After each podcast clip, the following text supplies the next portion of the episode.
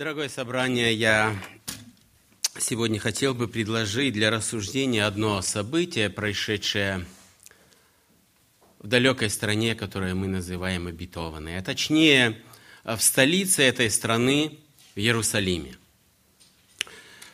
Последний раз мы в Евангелии от Иоанна остановились на 4 главе. Вы помните, как заканчивается, я вам прочитаю, как это в 54 стихе 4 э, главы. Это второе чудо э, сотворил Иисус, возвратившись из Иудеи в Галилею. Я хотел бы коротко вам напомнить, это Иисус сделал большое путешествие ради нескольких человек, чтобы они обратились к Богу. Он исцелил сына царедворца, как мы называем, Биамтера. И это невиданное чудо доселе никто никогда не делал, не исцелял таким образом. Это сделал он на расстоянии нескольких километров. Он не находился в том месте, где этот был больной.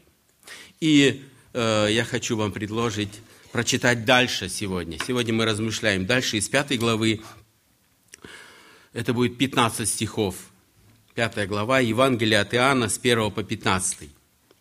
После этого был праздник иудейский, и пришел Иисус в Иерусалим – есть же в Иерусалиме у овечьих ворот купальня, называемая по-еврейски Вифезда, при которой было пять крытых ходов. В них лежало великое множество больных, слепых, хромых и сохших, ожидающих движения воды. Ибо ангел Господень по временам сходил в купальню и возмущал воду, и кто первый входил в нее по возмущению воды, тот выздоравливал, какой бы ни был одержим болезнью. Тут был человек, находившийся в болезни 38 лет. Иисус, увидев его лежащего и узнав, что он лежит уже долгое время, говорит ему, «Хочешь ли быть здоров?» Больной отвечал ему, «Так, Господи, но не имея человека, который опустил бы меня в купальню, когда возмутится вода. Когда же я прихожу, другой уже сходит прежде меня». Иисус говорит ему, «Встань, возьми постель твою и ходи». И тот час выздоровел и взял постель свою и пошел – было же это в день субботний. Поэтому иудеи говорили исцеленному, «Сегодня суббота, не должно тебе брать постели». Он отвечал им, «Кто меня исцелил, тот мне сказал, возьми постель твою и ходи». Его спросили, кто тот человек, который сказал тебе, возьми постель твою и ходи? Исцеленный же не знал, кто он, ибо Иисус скрылся в народе, бывший на том месте. Потом Иисус встретил его в храме и сказал ему, вот ты выздоровел, не греши больше, чтобы не случилось с тобою еще хуже. Человек тот пошел и объявил иудеям, что, что исцеливший его есть Иисус. Мы прочитали после этого. Это значит, это событие, э, которое мы читаем в, об исцелении в купальне в Весвезде, произошло вслед предыдущего. Не было никакого расстояния или во времени, несколько дней или сколько это всего лишь было. Мы читаем, в это время был праздник иудейский. Э, Писание не говорит, да, какой это праздник.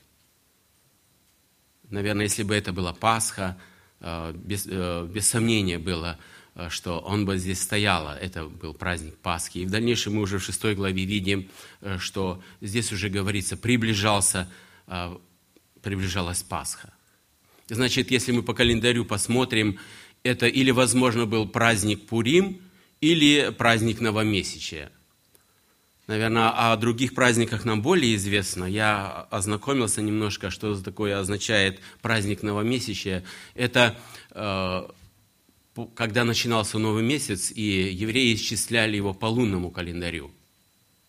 И в этот, в этот день э, приносились жертвы, звучали трубы, был выходной, изучалось Священное Писание. Это был настоящий для нас, наверное, как праздник, да? если мы не нужно на работу и, и, и все остальное. Да? И вот Иисус снова в Иерусалиме. Иисус снова в Иерусалиме, и э, это не было бесцельное посещение э, вот этой купальни. Когда мы сегодня читаем купальня Вифезда, э, нам, наверное, это э, сложно сегодня представить, э, что же это сегодня в наших глазах может быть такое. Но однозначно, что вот это зрелище э, не представляло такого удовлетворения. Сегодня люди заполняют спортивные арены, театры, цирк, да, чтобы посмотреть там на больших, сильных, крепких, красивых, здоровых людей, которые э, выполняют какие-то упражнения или развлекает их. Но здесь зрелище было непривлекательное. Можно сказать, зрелище было не для слабонервных. Мы тут прочитали здесь э, великое множество больных, слепых, хромых и сохших, ожидающих движения воды. Это большое число инвалидов. Кто сегодня туда пойдет? Только, наверное, единицы людей, у которых переживает и болит сердце. Есть сегодня такие, и слава Богу. Вифезда. Посмотрите, Иоанн дает точные координаты, где она находится. Да? Он э, опускает, вновь опускает имя, имя этого больного, он не называет его по имени, только по одному ему известным обстоятельствам, но он точно указывает, где это произошло, у овечьих ворот.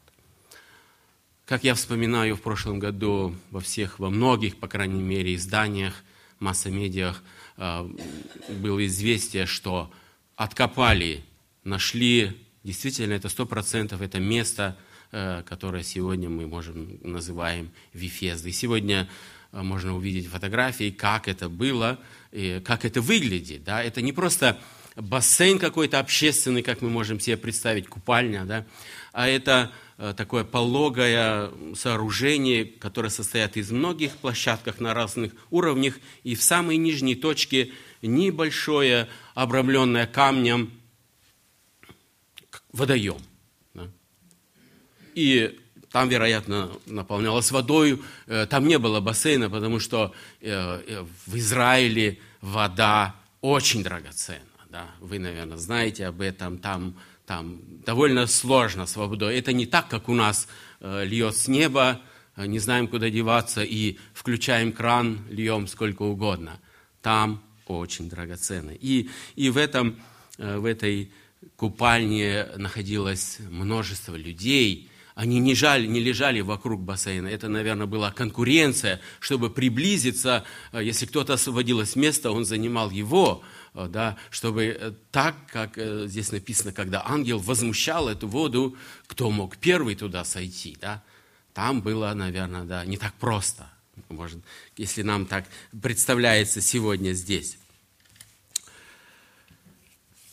Там было пять крытых ходов или колоннад. Действительно, они существуют, и это место сегодня обнаружено. Э, мы можем представить сегодня, это, наверное, нам на понятном языке это были навесы. Не потому, что, как я говорю, от дождя, который там очень редко в Иерусалиме бывает, но это от палящего солнца. Если бы не было этого перекрытия, то ну, люди бы, наверное, умерли. Там температура очень большая, да? Можно сказать, за 40 да, в, летние, в летнюю погоду.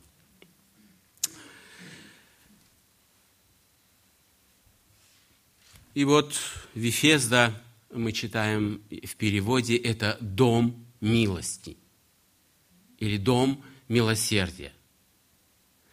И те люди, эти больные, э, которые лежали там, они были опричены – если ты инвалид, соответственно, ты не можешь зарабатывать себе на хлеб насущный. И, значит, ты зависишь от подаяния. Да?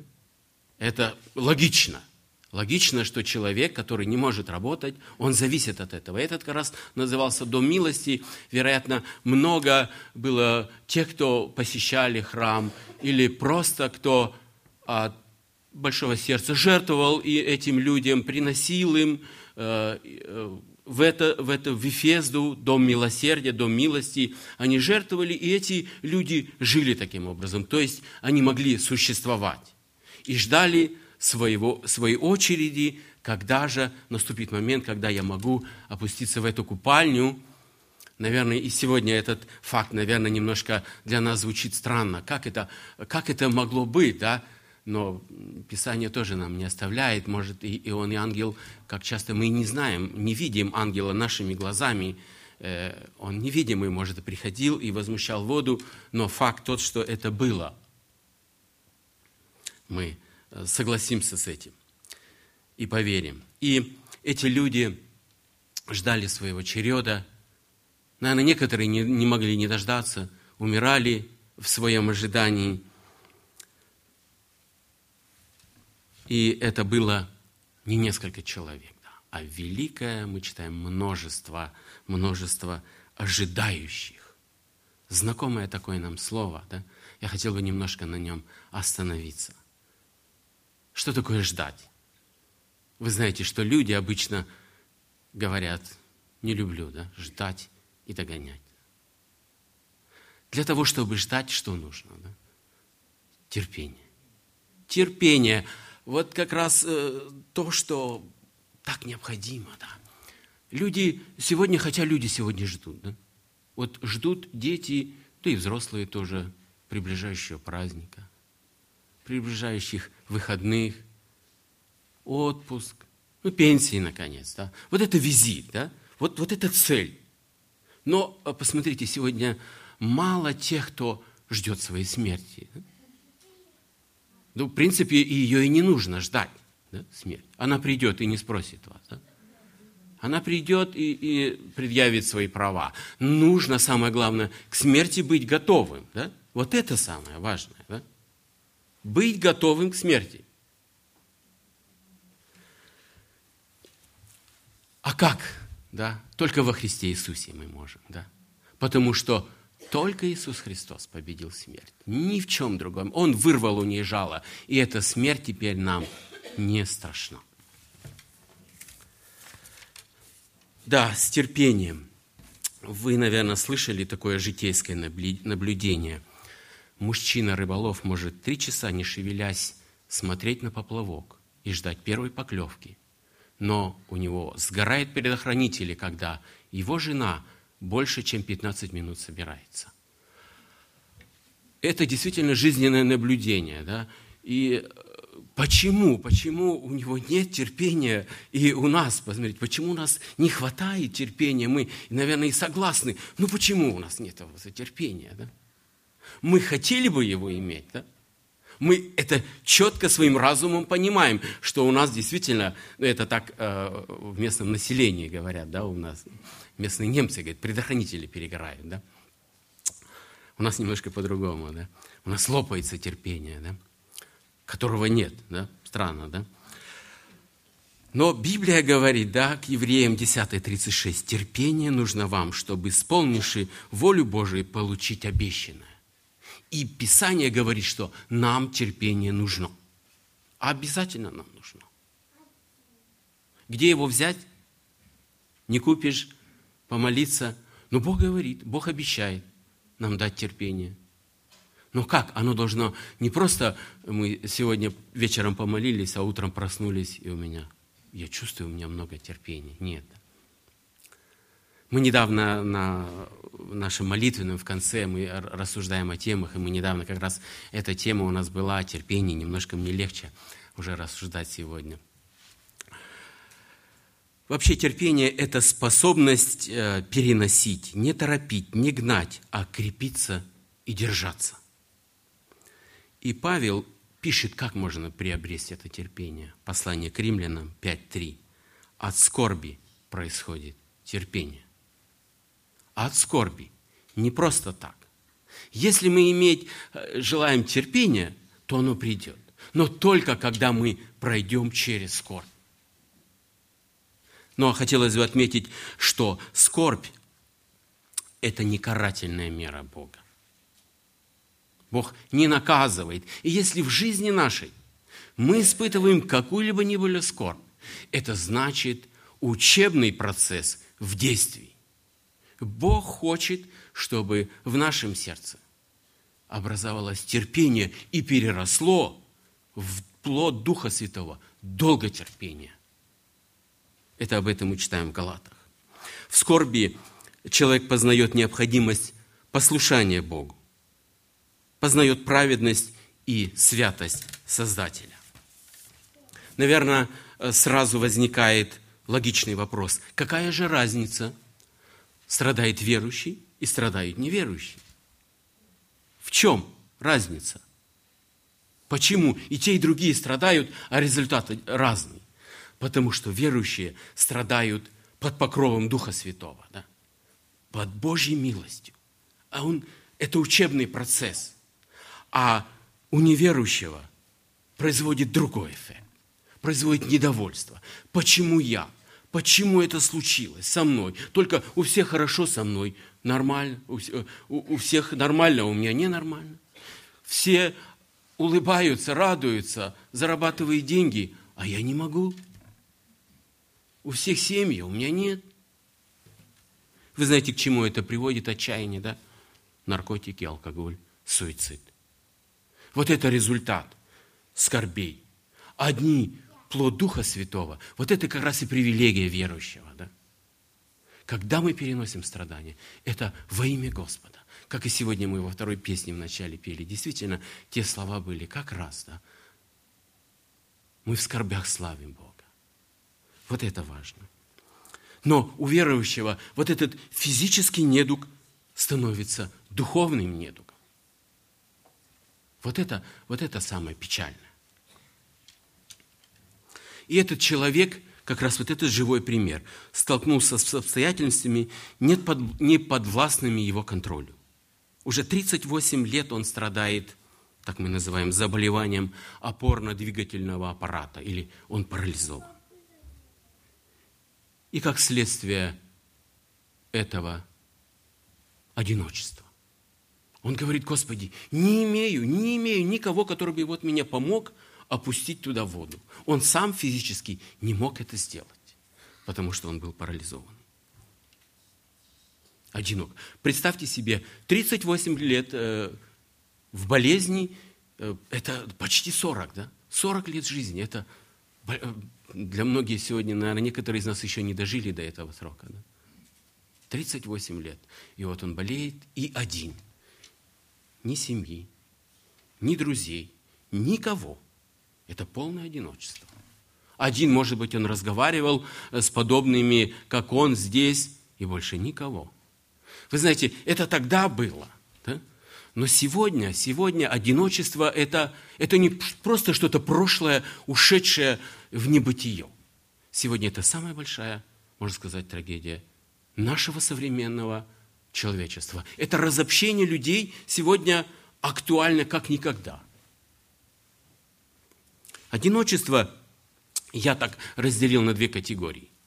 Это когда у меня никого нет по каким-то причинам, да, или авария, умерли, я остался один. Или второе, мне никто не нужен. Я хочу сам. Я сам себе начальник, я их ГМБХ, да, слышали такое, да? Но это такая, в фирмах есть такая, да, когда он работает сам, да? И, и в этом плане, да, я сам себе. Почему? Вы знаете, в корне вот этого, когда мне никто не нужен, лежит эгоизм. Ничто другое. Только любовь к себе. А мне никто другой не нужен. Мне достаточно моего общения. Я сам себя люблю. А мне любить вообще не обязательно.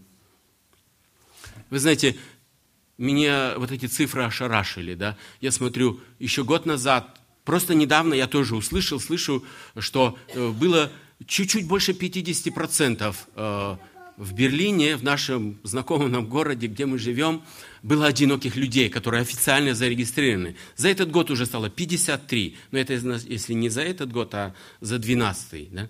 За 11 было 50, за 12 уже 53%. И эта цифра возрастает. А в других э, больших государствах или городах, мегаполисах там еще выше. Еще выше, до 70% доходит людей, живущих одинокой жизнью. Мне никто не нужен, я сам себе по себе. Человек сам страдает от этого. Но, но, посмотрите, что говорит Бог. В наших записях есть написано Псалом 60, 7, 7а. Бог одиноких вводит дом и освобождает узников от их оков. Действительно, это рабские оковы, когда я живу только для себя. Я раб самого себя. Я только живу для себя. Но Бог не хочет, чтобы мы были. Вы знаете, в русском вроде э, так незвучно, но в немецком это такое емкое слово. Обдахлос. Гайслих обдахлос. Бог не хочет этого. Он вводит людей именно в общение, чтобы был.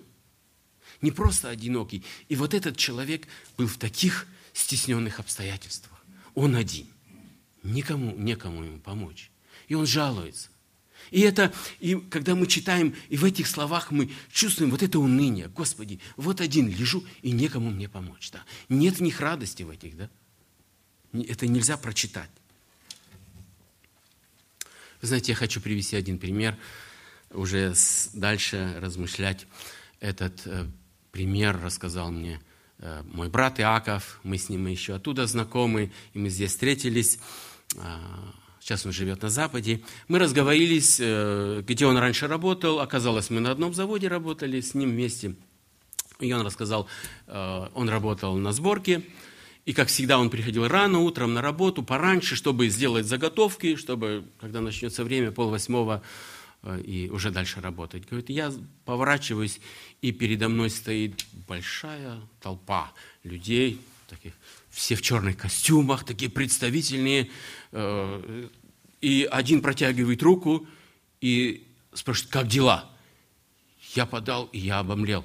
Он говорит, это был Брежнев Леонид Ильич я пожал руку, и пока я думал, э, что ответить ему, они развернулись и пошли. Да? Ну, все так потихоньку, да? дальше пошли по цеху. И вот э, мы переходим к дальнему, э, дальше вопросу, когда вот этот человек не просто с генсеком встречается, да? знаменитая личность да, в то время, да? а самим Христом. Самим Христом – и он спрашивает его, хочешь ли быть здоров? И это было не похоже на то, как сказал Леонид Ильич, знакомый нам, как дела. Он не хотел слышать ответа, как его дела. Хорошо, он бы сейчас, может, Яков много рассказал бы ему, да? А, как дела у него хорошо или... Но Иисус хотел знать ответ. Хочешь ли быть здоров? Это не было просто дежурная фраза. Хочешь ли быть здоров? Ну, конечно, ответ понятнее, да? Э, видели вы человека, который бы не хотел здоровья, и вот он заболел, вот сейчас, может, у нас есть и больные, да, которые не пришли на собрание, не хотели бы не быть здоровы, быть в собрании? Да, конечно, вопрос-то однозначный, да? Это с одной стороны, да, вопрос однозначный. Иисус не просто спрашивает его, хочешь ли быть здоров, просто завязать беседу, с, начать с чего-то. Нет, Иисус сердцеведец. Вы знаете, существует действительно э, парадокс в нашей жизни. Да? Те люди, которые уже много лет находятся в одном состоянии, они не хотят перемены. Они страшатся перемен. Слепые не хотят становиться зрячими, потому что они не знают, что их ждет. Они привыкли к этим обстоятельствам и снабжают, за ними ухаживают. Или даже трудные обстоятельства, но человек привыкает, и он боится будущих перемен. Страх в его сердце. А что будет? Излечусь? Ого, тогда мне придется работать. Или еще что-то, многое-многое другое. Да? Практика жизни как раз говорит, что не все хотят. Не все хотят перемен. И как раз этот вопрос – Хочешь ли быть здоров, как раз относился к этому человеку. Действительно в твоем сердце есть желание быть здоровым. Или ты просто тут лежишь. Но вопрос был, да, да, да, Господи, я хочу, да. Он не было такого точного ответа, но он говорит, почему он туда находится. Он хочет быть здоровым. Наверное, подобным образом звучит и грешнику вопрос. Хочешь ли быть ты здоровым, когда он желает обратиться к Богу? Хочешь ли ты поправить свое духовное здоровье? Или ты просто хочешь попасть на небо и здесь жить, э, еще грешить и в небо хочешь попасть, потому что боишься, что не попаду. Действительно, хочешь ли ты быть здоров? Это проблема не просто на языке, а это проблема нашего кардиа, да? проблема сердца. Кардио, вам знакомо это, да? В русском языке это кардио, а в оригинале кардио – это по-гречески сердце. Иеремия говорит, лукаво сердце человеческое и больше всего крайне испорчено. Как раз проблема нашего сердца. Когда и я вроде покаялся, а там, там у меня еще живет в моем сердце что-то. И тогда жизнь моя вот такая, волнообразная. Сегодня тут, завтра там. Сегодня тут, завтра там, внизу. И как выбраться? Господи, почему у меня такие проблемы? А проблема однозначна. В нашем сердце это не просто насос, который перекачивает э, в нашем организме кровь и очень хорошо перекачивает. Да? Нет такого оригинала, никто такого не сделает. Да? Подобного сердца. Она когда-то сломается, когда-то сотрется. А Библия говорит, сердце – это центр нашей личности. И от его содержания зависят наши поступки, переживания, настроения, чувства. То, что в нашем сердце непременно однажды выльется через наши уста. Помните, что говорит Матфей? Блаженны чистые сердцем, ибо они Бога узрят. Матфея 5.8. Я хотел бы перейти дальше к повелению Иисуса Христа, когда Он говорит, встань, возьми постель твою и ходи. Ну, наверное, мы понимаем, что эта постель, это не был матрац, который мы вот сегодня имеем, да, подушкой, одеялом, там, ну и всеми принадлежностями. Это, наверное, была всего лишь самая обыкновенная циновка в этом климате. Это было просто подстилка, да.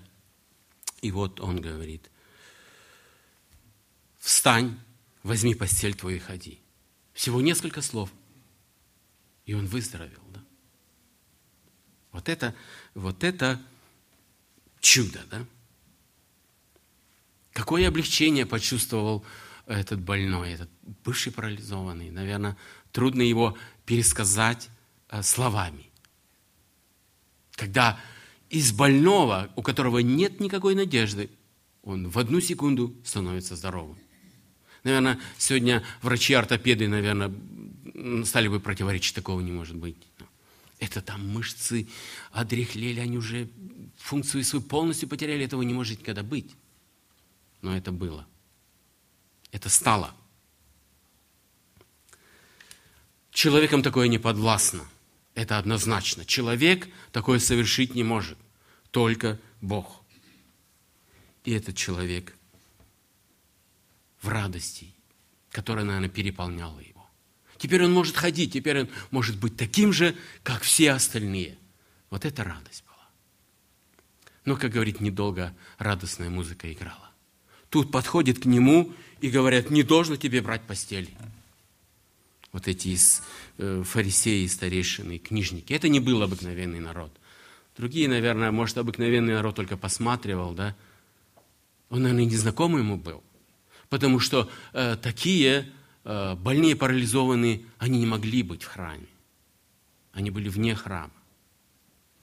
И вот этот человек взял постель, и тут сразу к нему, тебе не должно. Вы знаете, что за этим стоит? Нарушение субботного, субботного покоя. Давайте я вам прочитаю. Э, вы, наверное, кто много раз читал уже Библию, знакомо вам. Исход 31.15. «Всякий, кто делает дело в день субботний да будет предан смерти. Это не просто было определенные слова, тебе нельзя носить. За этим стояло все. Ты будешь предан смерти. Представляете, только его состояние. Тут радость переполняла, тут здоровый такой, все нормально, как все, и тут приходит все, кончилось. Пошли. Ну, может быть, не в том, может, я утрирую немножко, но ты нарушитель закона, и закон говорит однозначно. Понимаете? Наверное, он сразу, зачем я пошел сюда в храм? Да? мог бы и себя, так сказать, да, обличать. Ну, зачем я поступил, да? Посмотрите, он не пошел куда-нибудь там э, искать друзей кого-то там и с ними отпраздновать это событие, да? Он пошел в храм. В сердце его еще жила или это благодарность Богу, что он понимал однозначно, что не, не он сам, не кто-то другой, не ангел, только Бог мог такое совершить. Он пошел, чтобы отблагодарить Бога за это. И пришел в храм, и тут те люди, которые видели его, что он несет эту подстилку, все, ты нарушитель закона. Это было, наверное, для него как снег на голову. Да? Представляете, такое, такая радость и омрачилась его. Да? Что делать? Он давай, начал оправдываться. Да? Он начал оправдываться. Кто меня исцелил, тот мне сказал, возьми постель твою и ходи. Это не я сам, он говорит, конечно. Это не я. Это тот, кто мне сказал. Вообще, закон Божий представляет собой ряд великих принципов, которые люди должны исполнять в своей жизни. Бог сказал, шесть дней работай, седьмой, седьмой отдыхай.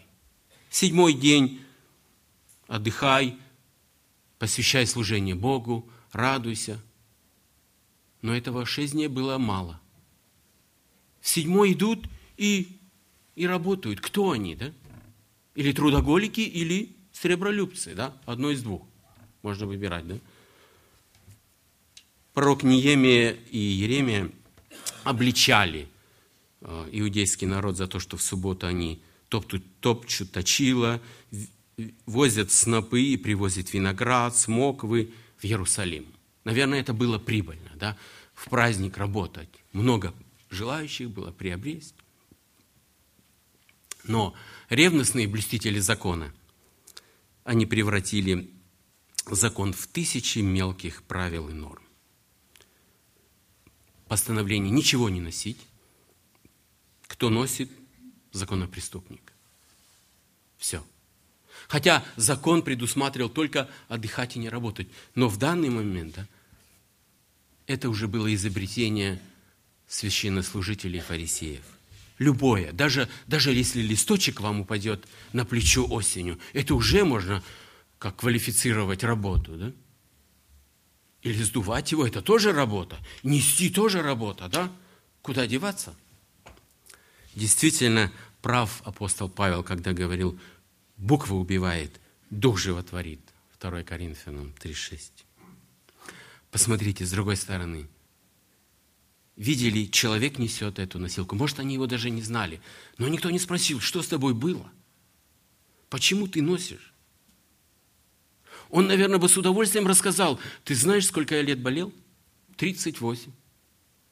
Я лежал, и никто не мог... И вот здесь я выздоровел, и потому у меня здесь. Что бы они могли бы вместе? Они бы вместе могли порадоваться. Да? Действительно, представьте себе, человек столько болел. Конечно, это есть повод порадоваться и прославить Бога. И даже в этот субботний день. Как раз и это и было для людей самым важным славить Бога за Его чудные дела. Но, но все только видели букву. Нельзя, нельзя, нельзя и нельзя. А не видели.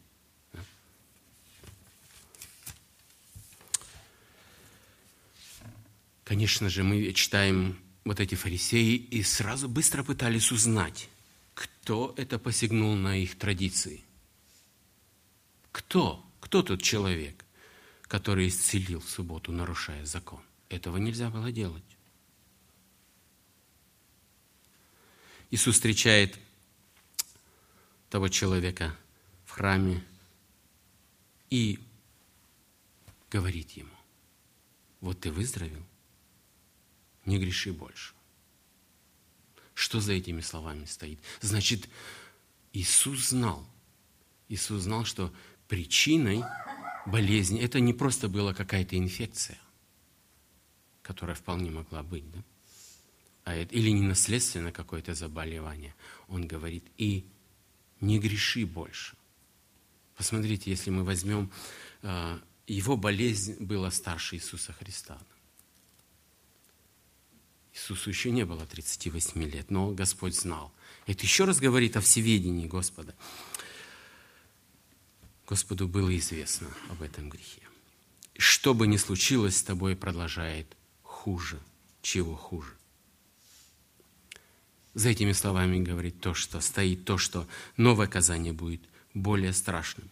38 лет лежать на постели – это страшно. Это невероятно страшно. И никому не пожелаешь. Но ад еще страшнее. Это вечное, вечное поругание, вечное проклятие, которому не будет конца. Как раз за этими словами он говорит, чтобы не случилось с тобой еще хуже. Я думаю, как раз и этот человек в данный момент, он, Иисус не говорил, наверное, мы не читаем, ты понял, кто перед тобой стоит? Ты догадался? Разумеешь ли? Человек этот сам понял. Никто ему так больше не говорил. Он сам понял, что перед ним этот Иешуа, Господь Спаситель. И он идет э, к старейшинам иудеям и говорит, человек этот есть Иисус. Человек этот есть Иисус. Он не просто э, услышал какое-то сведение, он с полным правом его назвал этим именем, потому что он стал его спасителем. Спасителем от этих оков. Конечно, э, мы не читаем, мы только можем догадаться, но когда Бог так являет такую чудную милость, да, верим, что этот некогда парализованный в вечности будет славить Бога. И он говорит, Господь, этот, это мой Иисус, это мой Спаситель. В заключение мне хотелось бы подчеркнуть некоторые еще важные мысли из этой проповеди, важные пункты. Иоанн описывает это событие, это одно исцеление. Там было великое множество народу. Много лежало людей. Но Иисус исцеляет только одного. Наверное, это и не впечатлило многих людей. Ну, вот если бы он вот это массовое исцеление произвел, вот это было бы, да, вот это было впечатляюще.